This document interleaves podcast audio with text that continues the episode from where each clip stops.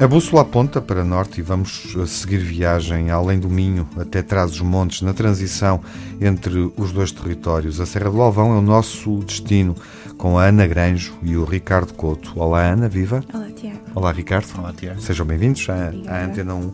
Porquê é que escolheram a Serra do Alvão uh, para destino nestas férias grandes, neste verão de 2020? Escolhemos a Serra do Alvão por ser um destino ainda pouco massificado pelo turismo e porque fomos dos primeiros a sair após o hum, desconfinamento, não queríamos também muita envolvência social uhum. e pronto, também somos amantes de natureza, achamos que era o destino ideal para, para isso. São autores do blog Gato Vadio, não o referi logo na introdução. Sim. E Ricardo, a vossa atividade de bloggers passa muito pela natureza? Sim, uh, grande parte do hum, do nosso trabalho é com natureza. Em espaços naturais? Sim. Ou selvagens? Natureza, selvagens, uhum. paisagens diferentes de... O que é que aconselham a quem nos ouve? Uh, o que é que é importante descobrir na Serra do Alvão? Na Serra do Alvão, as quedas de água. Uhum. Tem imensas quedas de água. Não só as fisgas de Hermel, que são as mais conhecidas, mas também as cascatas de Bilhó, por exemplo.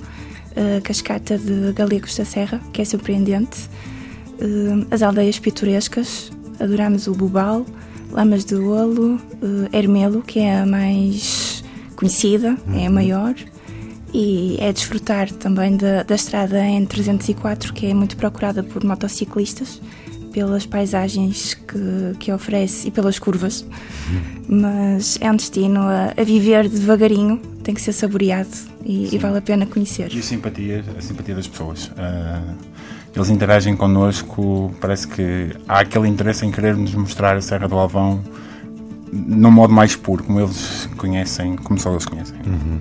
Estiveram lá recentemente uh, para preparar este, este, este roteiro em torno da Serra do Alvão, que pode obviamente ser lido com mais pormenor no vosso blog de viagens, uh, uh, no Gato Vadio.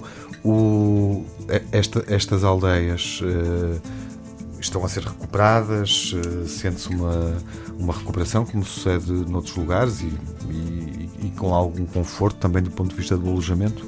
Sim, nota-se algum cuidado agora, porque cada vez mais uh, há esta procura por uh, refúgios na natureza por grande parte das pessoas.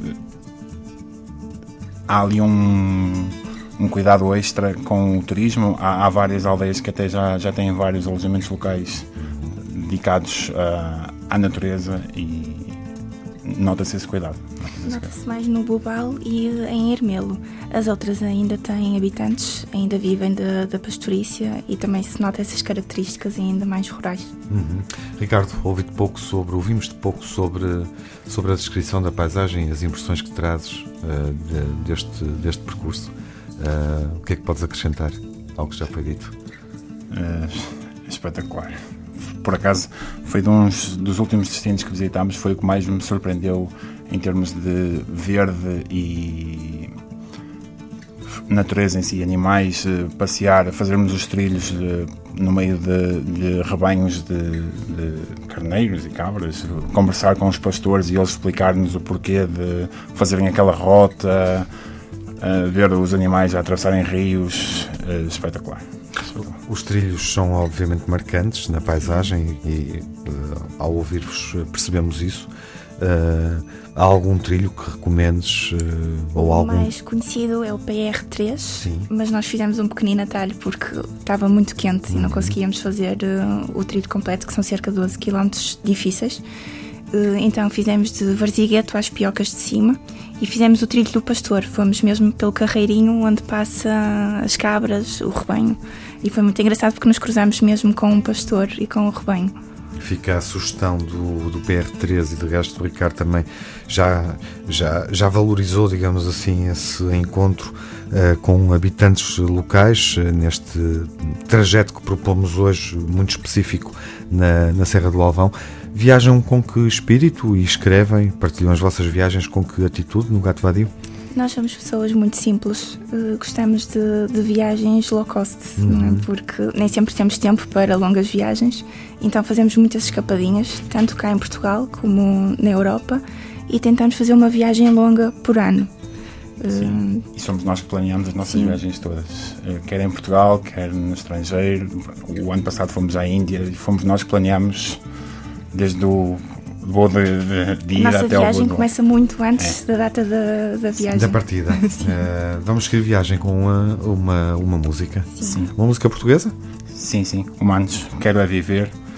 Uh, Porquê? Porque tentamos viver, como a música diz, tentamos viver, aproveitar ao máximo o momento. Um tentamos passar vez. isso, é, tentamos passar isso para, para os nossos seguidores, que é possível qualquer pessoa pegar na sua mochila e partir e descobrir. Obrigado pela vossa presença, uh, Ana, Ana e Ricardo, nesta Obrigada. emissão do Eu Fico em Portugal, onde ouvimos a voz de Manuela Azevedo e os humanos que nos acompanham nos próximos instantes. Vou viver até quando